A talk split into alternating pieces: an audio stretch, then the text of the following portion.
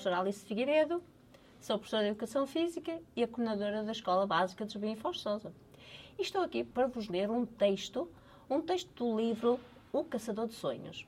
Foi escrito pelo autor Ricardo Monteiro, mais conhecido pelo mestre Tarantini, quem não conheceu o ex-jogador de futebol.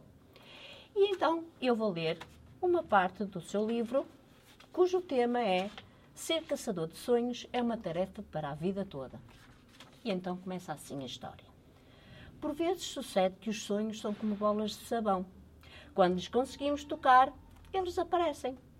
Então surge logo outro a voar e corremos atrás dele. Ser caçador de sonhos é uma tarefa para a vida toda. Com o inverno, chegaram a neve, o gelo, as geadas e o nevoeiro. As viagens para os treinos eram ainda mais arriscadas. Por vezes fazíamos um desvio muito grande por uma estrada mais segura. Faltar é que não podia ser. Só uma vez não consegui apresentar-me no treino quando o meu querido avô morreu. Ao domingo havia jogo e na sexta-feira anterior o treinador distribuía os coletes por aqueles que iriam jogar como titulares. E eu lá ia esperando sem receber um, mas de semana para semana via o meu desejo derreter-se como uma geada com o sol a escorrer para a valeta. Às vezes entrava na carrinha do meu pai mal-humorado e murmurava: O treinador não gosta de mim. Tens de trabalhar mais. Ainda estás a começar, dizia o meu pai a tentar consolar-me.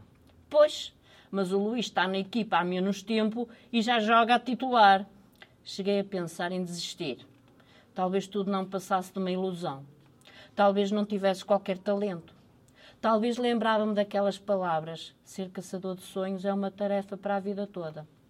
Tinha de tentar uma vez mais, e outra, e outra. Era a minha forma de agradecer aos meus pais e ao clube tudo o que estavam a fazer por mim. Ouvir algumas palavras sem querer e bem sabia que os meus pais tinham dúvidas sobre o futebol.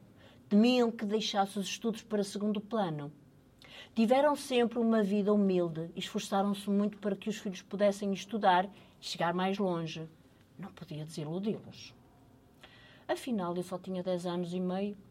Não sabia ainda que a teimosia e o esforço constante se chamava compromisso.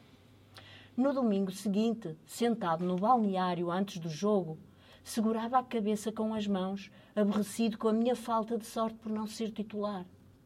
Então o treinador aproximou-se e disse-me: Hoje vais jogar, vais entrar, Ricardo. O Ivo está doente, não pode jogar. Vocês jogam na mesma posição, vais substituí-lo.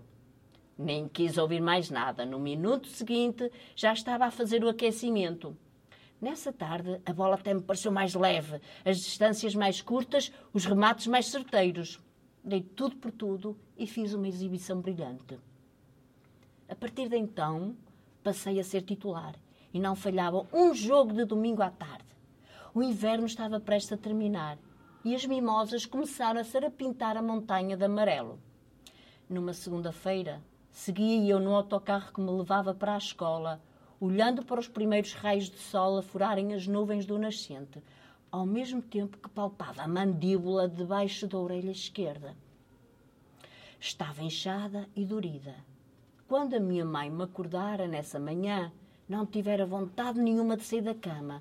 Doía-me o corpo todo e tinha a sensação de estar mais cansado do que quando me deitara.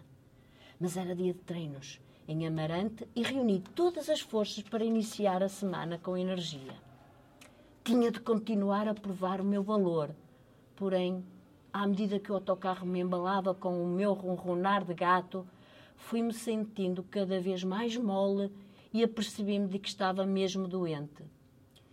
E mais não digo, fica a história aqui por concluir, para que vocês possam ler a história do Ricardo Monteiro, o mestre Tarantini, o que se passou a seguir. Agradeço a vossa atenção por esta leitura hum, e até à próxima quinta.